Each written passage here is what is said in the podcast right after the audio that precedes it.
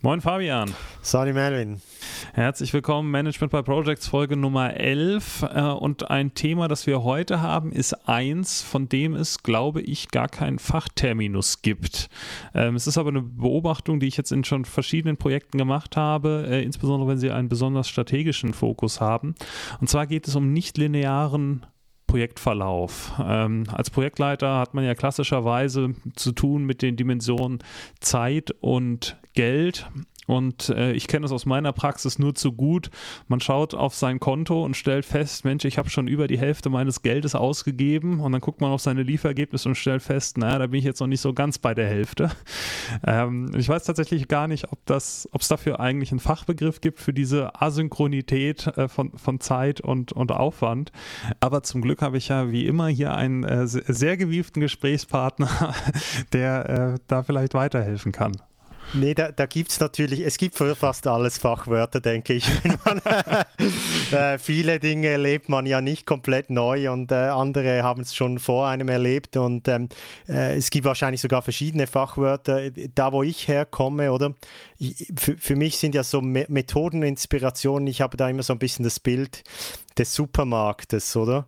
Also ich gehe in den Supermarkt, ich schaue mir das an, was mir gefällt und genau das, was mir gefällt, das nehme ich dann mit. Aber nur weil ich mir was an, nur weil ich in den Supermarkt gehe, muss ich nicht alle Regale leer kaufen und äh, in jeder Abteilung alles äh, mitnehmen. Und bei mir, äh, mein Lieblingssupermarkt für eine gewisse Teilzeit oder äh, eigentlich immer noch, ähm, war die ganze Lean Startup Methodik. Äh, bei Lean Startup, äh, das ist auch nur in Worte gefasst, was auch schon länger gemacht wird, wie bei so vielem. Aber da hat man sozusagen die, das Lean-Prinzip, das, das von Toyota kommt, versucht auf Startup Shopping zu übersetzen. Das war ja Eric Ries, äh, heißt da der Autor, von, von, von, der das ein bisschen gestartet hat. Und da, da gibt es dieses Prinzip, äh, dass ich, da geht es natürlich vor allem um Produktentwicklung oder Geschäftsmodellentwicklung. Und da mö möchte ich möglichst schnell, also möglichst lean, äh, möglichst schlank, möglichst zu tiefen Kosten, aber auch schnell eigentlich zu einem entwickelten Produkt kommen. Und da ist dieses Thema Pivotierung, jetzt habe ich das Fachwort gesagt, da, das steht ja dafür, dass man einen Würfel pivotiert, oder? Also ich schaue eine ganz andere Dimension an, ähm, ist da ganz prominent. Was heißt das? Das heißt, ich werfe so schnell wie möglich eine Idee nach außen. Und jetzt, im, im, im, wenn ich Kunden habe, ist es natürlich am einfachsten oder einen Markt habe, bekomme Feedback, wird es gekauft, wie wird es kritisiert, ich muss das auch kausal verstehen. Und sobald ich da ein neues Learning habe, gehe ich in diese Richtung. Und ähm, das ist ein, ein, ein, Grundprinzip, das aus meiner Sicht in allen strategischen Projekten vorkommen kann. Es muss nicht nur Produktentwicklungs- und Geschäftsmodellentwicklung sein, sondern der ganz große Wurf. Es kann einfach auch sein, wenn ich eine aufwendige strategische Fragestellung habe, weil und, und, und was ist da der Treiber? Äh, Strategien oder sind äh, immer basierend, basieren immer auf Annahmen. Das heißt, ähm, meine Annahmen können auch falsch sein. und äh, sobald ich das merke, muss ich äh, konsequent pivotieren, konsequent äh, mein Projekt neu ausrichten. Äh, natürlich vor allem dann, wenn ich auch den Auftrag habe, in, in diesem strategischen Kontext dann etwas zu erreichen. wenn ich nur die Strategie machen muss, ist vielleicht nicht ganz so dramatisch, aber wenn ich eben ein strategisches Projekt habe, das ich so definieren würde, als ähm, dass ich eben strategische Ziele erreichen sollte, dann äh, pivotiere ich. Und ähm, ich glaube, ich meine, in der Agilität hast du das auch ein bisschen drin als Prinzip. Ich will agil immer mich neu ausrichten, aber hier geht es wirklich nochmal um auf eine Ebene grundsätzlicher, weil ich äh, viel mehr Gesamtverantwortung eigentlich im, im, im Grundverständnis von dem, was ich tue, übernehmen muss, oder? Also ist sind meine Grundannahmen oder die ich von meinem Auftraggeber bekommen habe, überhaupt richtig? Hatte, haben wir die Welt überhaupt richtig verstanden, den Kunden, den Markt etc.? Und wenn ich das gelernt habe, habe ich den Mut, ähm, diese Neuausrichtung wirklich konsequent zu machen. Und äh, ja, das wäre so, so eine Antwort. Man spürt sicher, das ist äh, für mich eines der Schlüsselthema. Ich mag das extrem, wirklich im Sinne der Sache etwas auszurichten. Und äh, ich wollte dich da fragen, ich, ich glaube, ich wage zu behaupten, dass die, die meisten Leute das irgendwie schon erlebt haben. Also man kann ja da zig Vergleiche ziehen. Manchmal muss man auch im persönlichen Leben pivotieren, oder? äh, wie, wie, war das so in deiner Projektleitererfahrung? Äh, hast, hast, du schon pivotiert? Äh, ja, ja, aber ich glaube, wir müssen zuerst mal wieder fünf Franken in die äh, Schlüsselrollen und Schlüsselthematiken Kasse werfen, weil wir schon wieder äh, gesagt haben, dass irgendwas ein Schlüssel oder ein Königsthema ist. Ähm, ja, äh, ist ja auch so ein bisschen Hintergrund dessen, weshalb wir diese Folge jetzt hier dem Thema gewidmet haben, weil an, wenn du Projektleiter bist, an, an der Spitze ist es ja immer sehr einsam. Und äh, klar, Projektleitung sieht ja immer so ein bisschen aus, als wäre das irgendwie ein total guter Job und der macht total viel Spaß. Man kann total viel entscheiden. Aber für mich sind ähm, diese Momente, wo man sich so hinterfragt, so verdammt, wofür haben wir denn jetzt das ganze Geld ausgegeben? Und du guckst auf deine Lieferergebnisse und denkst so, boah, eigentlich haben wir, haben wir noch gar nichts rausbekommen. Das sind für mich immer so die Momente, wo es mir als Führungskraft dann auch extrem schwer fällt zu sagen so, oh, und jetzt muss ich aber trotzdem gute Miene irgendwie gegenüber dem Team machen, weil die tun ja bestimmt alle ihr Bestes, aber eigentlich eigentlich können wir nicht zufrieden sein mit dem, was wir haben. Ne? Also ich meine, ich komme aus Norddeutschland, wir sind sowieso nie zufrieden, aber das ist eigentlich so das, was, was ja, woher ich das immer kenne oder dass man sich dann so fragt, so, ah, wäre da nicht noch mehr drin gewesen für, für die Zeit, die wir jetzt reingesteckt haben. Wir arbeiten seit einem Jahr an einem Thema und, und eigentlich haben wir nichts. Also sagen wir mal, wir machen ein Kostenoptimierungsprogramm und du sagst so, jetzt haben wir ein Jahr versucht rauszufinden, wie, viel, wie wir Geld einsparen können. Und du hast jetzt irgendwie verstanden, wie das Unternehmen funktioniert und wie die, die Zahlungsflüsse sind und wie der Cashflow funktioniert und so weiter. Und wenn du dann fragst, ja, und wie viel haben wir jetzt eingespart dadurch? Also, ja, nichts. Wir, wir haben faktisch nichts erreicht. Dann, dann sind das immer so Momente, wo ich mir dann so denke, so, boah, mach hier eigentlich meinen Job richtig? Also funktioniert das eigentlich? Und, und meine Erklärung oder was mir in dem Moment im Moment dann immer hilft, ist, dass agile oder dass, dass komplexe Themen vor allen Dingen, die sind ex post. Ähm, was bedeutet, dass das, das ist so am einfachsten zu erklären mit einem Aktienkurs. Wenn abends in der Tagesschau erklärt wird, wie sich der, der Aktienkurs verändert hat, dann ist das total leicht zu erklären, dann ist das und das passiert und deshalb ist der DAX nach oben und nach unten gegangen ich kenne relativ wenig Leute, die dir am Vortag schon sagen, es wird jetzt Folgendes passieren und deshalb wird, wird sich das Ding so und so entwickeln. Und ganz oft ist ja das, das Lieferergebnis oder die, der Erkenntnisgewinn, den man dann mit so einem Projekt auch erreicht, sowas ganz Banales. Also wenn du das und das machst, dann sparst du so und so viel Prozent Kosten. Und dann denkst du so, ja, und warum habt ihr dafür jetzt irgendwie zwei Jahre gebraucht und, und warum hat das so viel Geld gekostet? Aber das liegt, glaube ich, einfach gerade bei diesen strategischen Fragestellungen in der Natur der Sache, dass die nachher natürlich dann auch aufbereitet ganz einfach zu verstehen sind und, und so banal daherkommen ähm, und man gar nicht sieht, wie viel Arbeit da eigentlich drin gesteckt hat so eine, so eine simple Aussage dann fundiert zu treffen. Also wahrscheinlich jeder, der, mal so eine wissenschaftliche Arbeit geschrieben hat, kennt das. So wie viel Mehrwert steckt in der Bachelorarbeit und wie viel Arbeit ist das eigentlich tatsächlich? Das wäre so mein Erklärungsansatz. Ja, ich, ich, ich glaube, die, die, die Challenge ist effektiv äh, oder zu messen oder zu wissen, was, ist meine, was sind meine Messgrößen überhaupt, damit ich weiß, wo ich stehe, oder?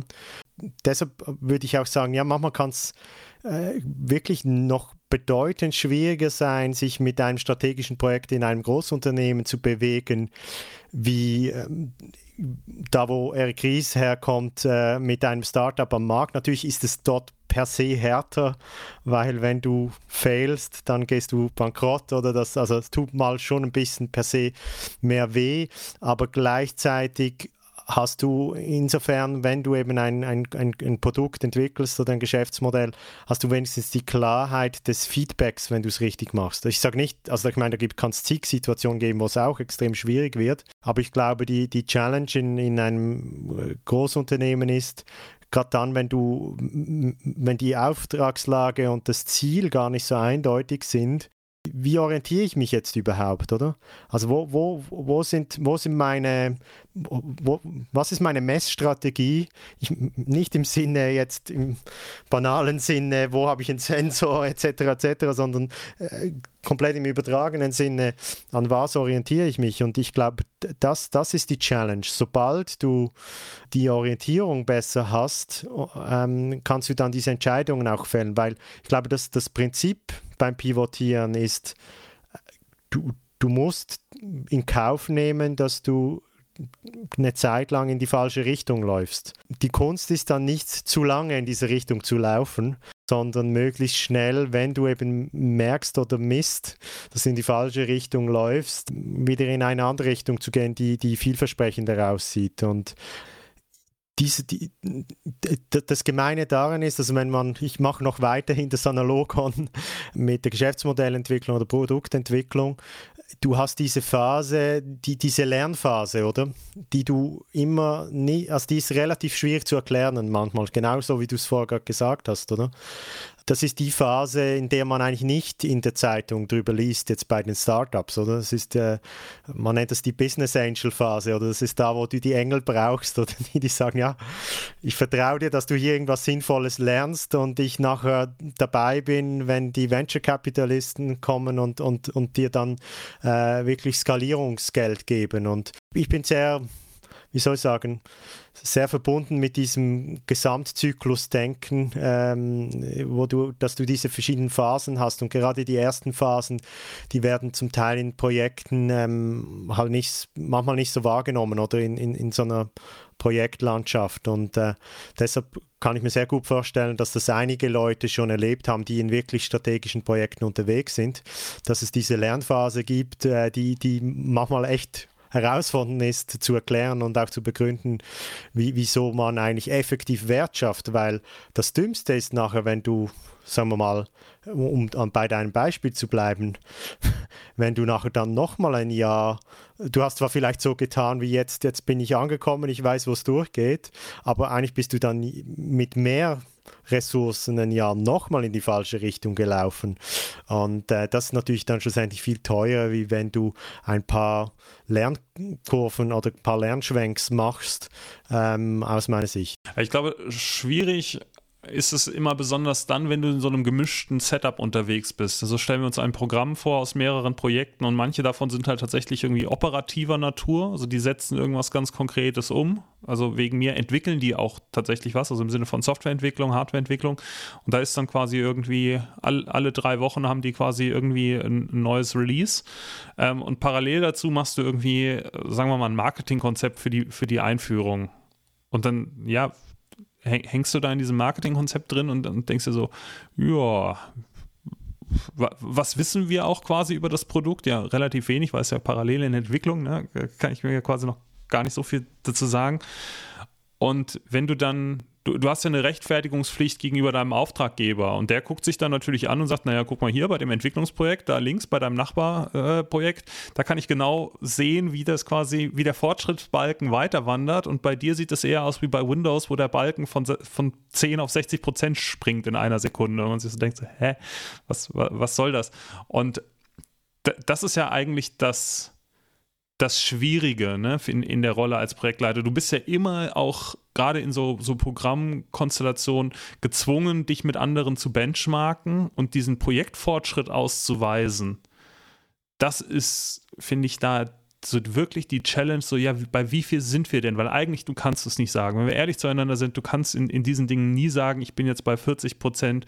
Deshalb landen diese Projekte auch alle immer in so einem 90 Prozent Stadium. So, du denkst eigentlich, eigentlich bin ich jetzt so gut wie fertig und dann hängst du aber irgendwie nochmal ein halbes Jahr, ein Jahr in einem 90 Prozent Fertigstadium. Und, und, und, und das ist korrekt und das ist bei, äh, wie soll ich sagen, du kannst auch sagen, das sind so das sind so Nullsummenspiele eigentlich. Also wenn du dann bei, wenn beim strategischen Thema am Schluss nicht wirklich auf den Punkt ankommst, dann bist du eben je nachdem fast wieder bei Null, oder? Also wenn ich beim Analogon bleibe mit dem Startup, ähm, eben man sagt ja auch äh, neun von zehn scheitern und bei strategischen Themen ist es hoffentlich nicht ganz so dramatisch, aber ich glaube auch, dass du, dass du eine höhere Fail-Rate hast wie, wie im Ausführungsprojekt oder wo, wo, du, wo schon alles klar ist. Ähm, und ähm, äh, aber ja, ich, ich, ich glaube, da man muss dann halt eben am Mindset sozusagen arbeiten, also sowohl bei sich selber ähm, wie in seinem Team, aber auch bei den Auftraggebern. Man muss dann dies, versuchen, diese Dinge ein bisschen auszusprechen. Ich glaube, deshalb haben diese Methoden auch so Erfolg bekommen, weil, äh, weil es den Leuten hilft zu verstehen, hey, eben die sind jetzt in der Lernphase. Wenn ich die zwinge, jetzt schon Output zu liefern, weiß nicht, KPIs, also falsche KPIs, nicht Lern-KPIs, sondern Stückzahl-KPIs oder was auch immer, dann ähm, kneife ich das ab oder dann, dann ersticke ich das und dann äh, komme ich eben auch nicht zum Ziel, dann bewege ich mich gar nicht. Und ich glaube auch, dass, dass Äpfel mit Birnen, äh, dass die Gefahr ist, dass schnell mal Äpfel mit Birnen verglichen werden.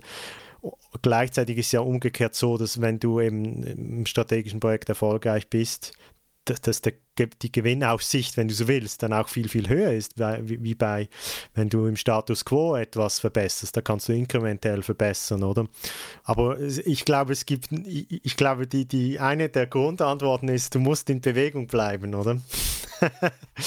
Ja, und ähm, worüber wir jetzt noch wenig gesprochen haben, ist, äh, das tritt natürlich auch nicht nur am Anfang auf. Ne? Also wir haben jetzt quasi immer so dargestellt, als, als wäre das so ein Phänomen, was irgendwie nur am, am Projektanfang auftreten könnte. Meine Beobachtung ist, und das ist dann eigentlich das aus, aus Projektleitungssicht das Kritische, wenn das mittendrin auftritt. Also wenn du schon ein Jahr unterwegs bist und eigentlich ist alles cool und du hast die ersten Lieferobjekte abgegeben und, und hast das gemacht und getan. Und dann kommt so eine Phase und du kannst gar nicht genau beschreiben, wie du da jetzt eigentlich reingekommen bist. Und auch, du kannst auch gar nicht sagen, woran du das festmachst. Aber du hast so den Eindruck, so, hey, wir sind hier gerade nicht richtig unterwegs, das ist irgendwie komisch. Keine Ahnung, ich gehe abends von der Arbeit nach Hause und habe so das Gefühl, so, hä, irgendwie kommen wir hier gar nicht aus dem Quark, hier, hier entsteht nicht wirklich was Neues. Und, und das ist eigentlich das, was, was ich als wie gesagt, was ich als Führungskraft am schwierigsten finde, so damit umzugehen oder, oder alleine für mich auch so zu erkennen, warte mal, was ist denn hier eigentlich gerade gerade Phase, weil ich, du kennst das vielleicht auch, ne? es gibt einfach so diese, diese Momente, wo man so denkt, so, irgendwas hat sich verändert. So, du hast vielleicht ein Lieferobjekt abgegeben, bist total euphorisch, es läuft richtig gut, äh, Kunde kauft, Management ist begeistert und so weiter. Und, und nur ein paar Wochen später, ohne dass es einen erkennbaren Grund dafür gibt, sitzt du so da im Büro und denkst also, irgendwas fühlt sich hier gerade komisch an und du kannst nicht festmachen, woran das ist. Und dann fängst du an zu grübeln und dann fängst du an und sagst, so, ah, hier könnte man jetzt eigentlich noch optimieren und, und hier hätten, hätten wir noch Chancen, die wir eigentlich nicht nutzen können und das ist irgendwie auch gerade schwierig. Und auf einmal bist du in so einem Down gefangen und, und gehst durch so ein Tal der Tränen, wo du so denkst so, wow, irgendwie ist es viel schwieriger, als ich noch vor vier Wochen gedacht habe. ähm, und gleichzeitig musst du ja gegenüber deinem Team trotzdem weiterhin gute Miene machen. Na, also du, du, du, du hast also ja weiterhin eine, eine Führungsfunktion.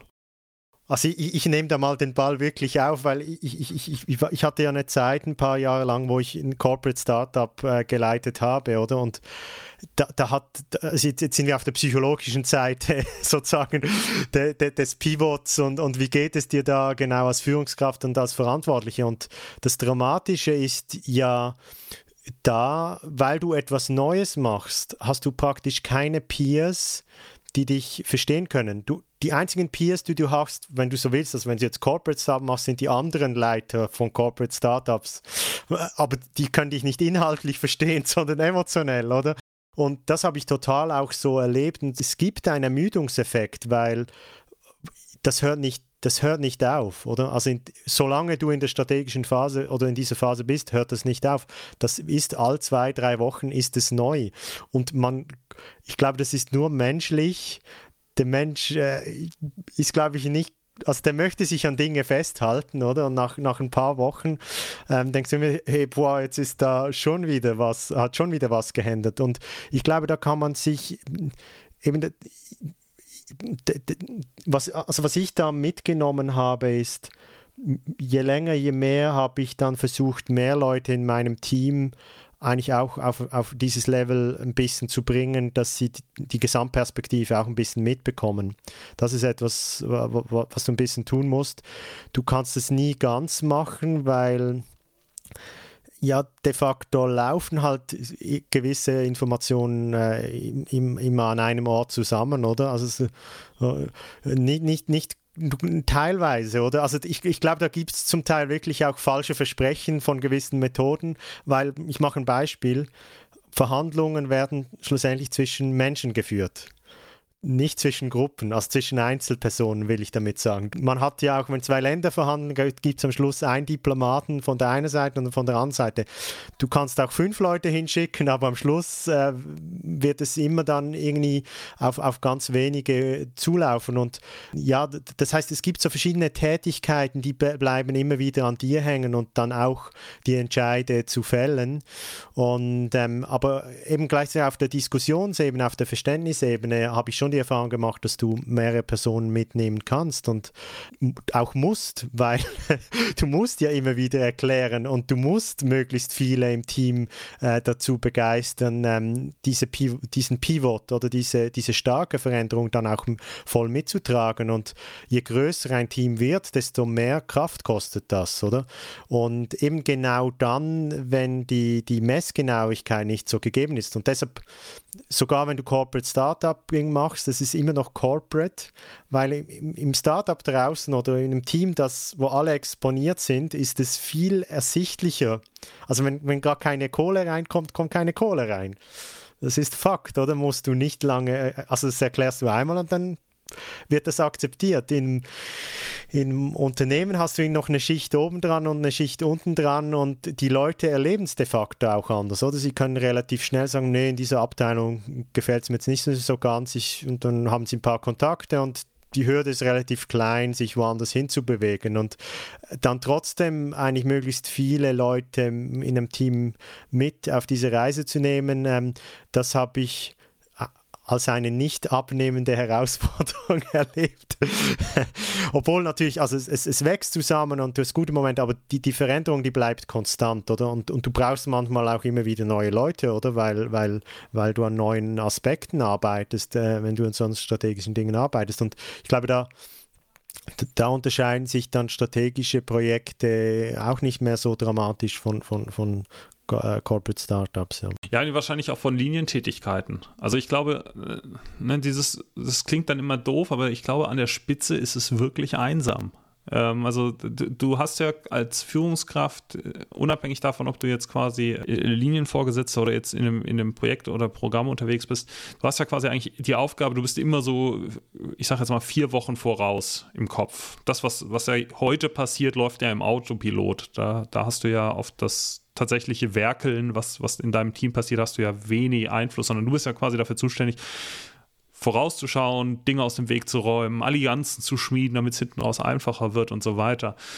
Und ich glaube, das ist so eins der Themen, weshalb du das so schwer teilen kannst, weil die anderen in deinem Team haben ja die Aufgabe, jetzt zu arbeiten und nicht quasi in die Zukunft zu schauen. Und was vielleicht auch nochmal jetzt wertvoll wäre, um auch unseren Zuhörerinnen und Zuhörern da ein bisschen Benefit mitzugeben.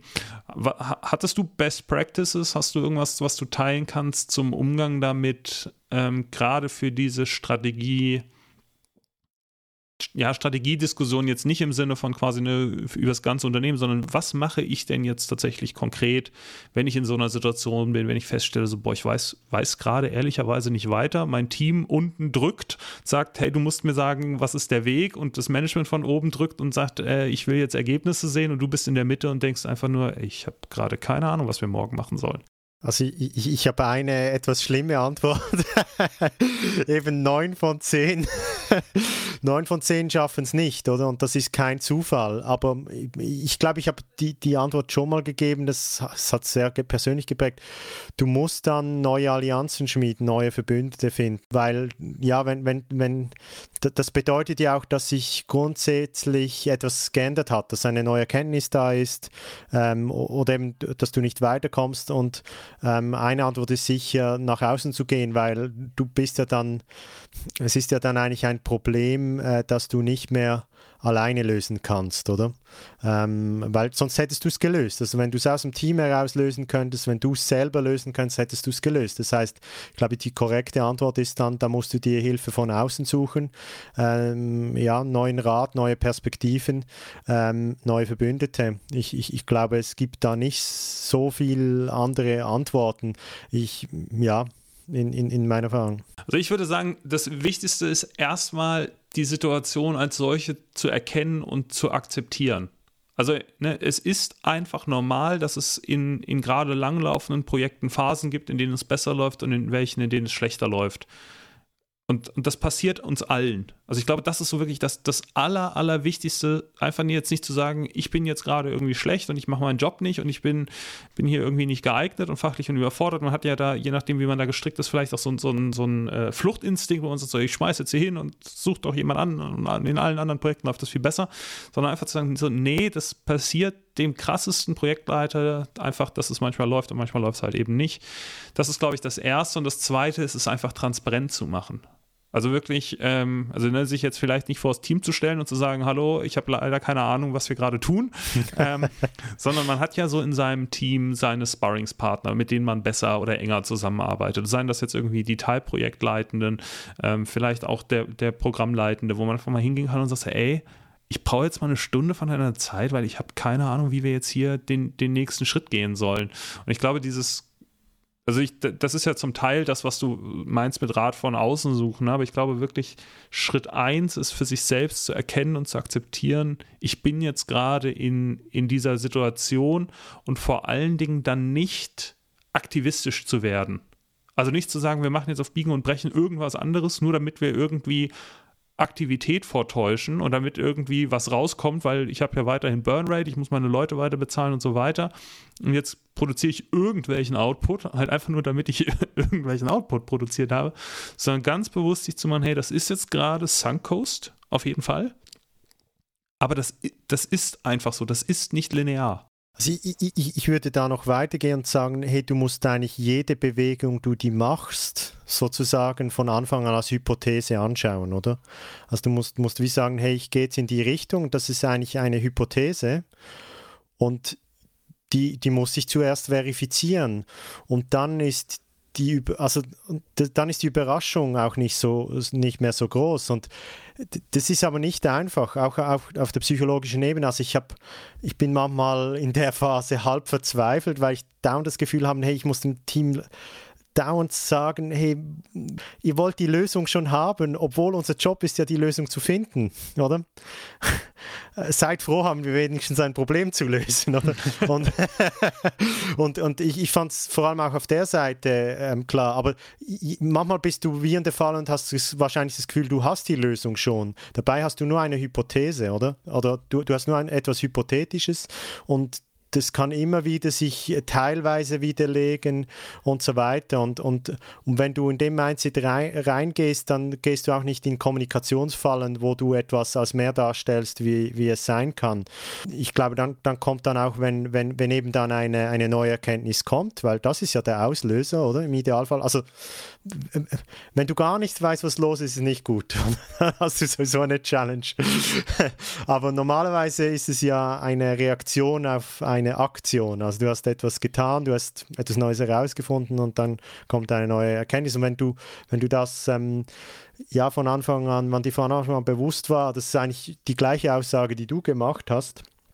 Du musst dir gerade bewusst werden, hey, jetzt ist dein Feedback gekommen, oder?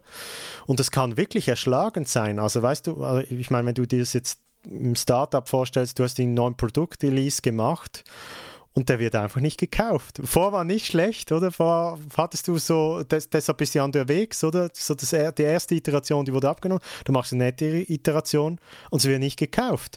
Da kommen, äh, da kommen sofort Existenzängste etc. etc. Also es, es ist auch, ich meine, obwohl du dann da relativ genau weißt, was, nein, du weißt eben noch nicht wieso, aber du weißt, was gerade passiert, oder? Ähm, ist es eine, eine, eine krasse Situation, aber du musst halt mit dem, dauernd mit dem Mindset reingehen, hey, da gibt es keine Sicherheit, oder? Und ähm, äh, ich glaube, dann, dann kann man in den Situationen auch, auch, auch klarer sein. Wo ich dann oft, also wir reden jetzt gerade über den Moment der Erkenntnis, oder? Wo eben nicht viel noch denn die größere Challenge jeweils erlebt habe in einem, in einem großen Unternehmen ist, dann die Änderung konsequent durchzuziehen. Also dann, also zuerst mal musst du die Änderung erkennen, hey, das ist der richtige Weg, aber eben ist auch nur eine Hypothese.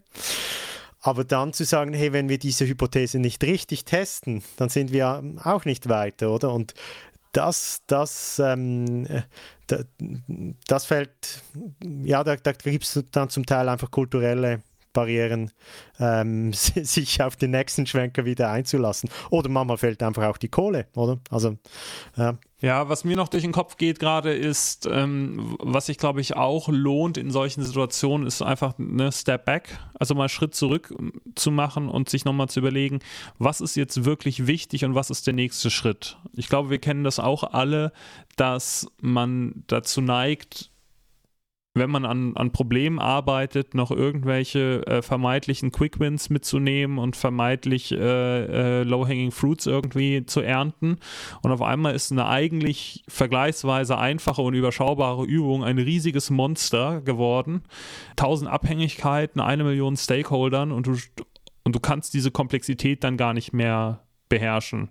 Und gleichzeitig kommen dann noch so Erwartungen wie, ich will aber erstmal die Gesamt Lösung sehen und die Abhängigkeiten zu allen anderen Bereichen. Dabei war danach ursprünglich nie gefragt. Und da einfach diesen Schritt zurückzumachen und sozusagen, Moment mal, was ist eigentlich genau mein Auftrag?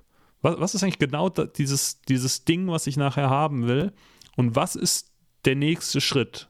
Weil das große Big Picture, ja, das ist toll, um das Management irgendwie zu begeistern, den nächsten Invest zu tätigen. Aber der ist völlig irrelevant im Projekt. Sondern da also ne, das ist toll, wenn du ein Big Picture hast und du schaffst den ersten Schritt nicht, dann hast du halt ein Big Picture. Ich, ich, ich habe da, also ich, ich glaube, wir sind gerade so, wir kommen gerade so auf eine gute Spur eigentlich, um, um, um, um was es dann eben auch geht. Ähm, ich, ich bin ja ganz ursprünglich mal äh, eben Naturwissenschaftler oder? und habe dann aber einen relativ harten Einstieg in, in die Betriebswissenschaften oder Managementwissenschaften ähm, äh, gefunden und da ist ja so der, der heilige Gral der Managementwissenschaften Wissenschaften ist so der, der, der, Wettbewerbsvorteil, oder? Wie, wie, was ist der direkte Weg zum Wettbewerbsvorteil? Das ist ja eigentlich auch nichts anderes wie, habe ich die richtige Strategie, finde ich die richtigen Antworten? Und, und da, da ist es so eine Diskussion, die extrem beliebt ist, auch bei Akademikern, ist so, so ein Pessimismus, äh, wahrscheinlich berechtigt, zu sagen, hey, am Schluss ist halt einfach auch ein sehr guter Teil Intuition, oder?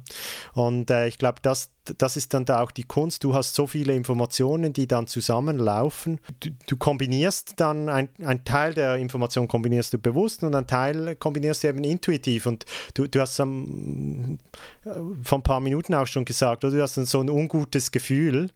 Und äh, ich habe gelernt, also man muss immer ein bisschen reflektieren, hey, habe ich genug Daten sozusagen, dass meine Intuitionen gut sein können. Aber ich habe wirklich gelernt, neben allen analytischen Dingen, äh, die du tust, ähm, ist immer sehr, sehr gut auf die Intuition zu achten. Und das ist, das, ich glaube, es ist nicht das einfachste Thema, aber ich glaube, es ist extrem real. Und ich glaube, das ist dann, das ist eben die, die, oder wer in einem solchen Team hat die Position im richtigen Moment, die richtigen Intuitionen zu haben, oder? Es gibt Leute, die, die da, es gibt auch Talent, würde ich mal sagen, oder? oder, oder Erfahrung vor allen Dingen. Das Fundament ist immer Verständnis, logischerweise.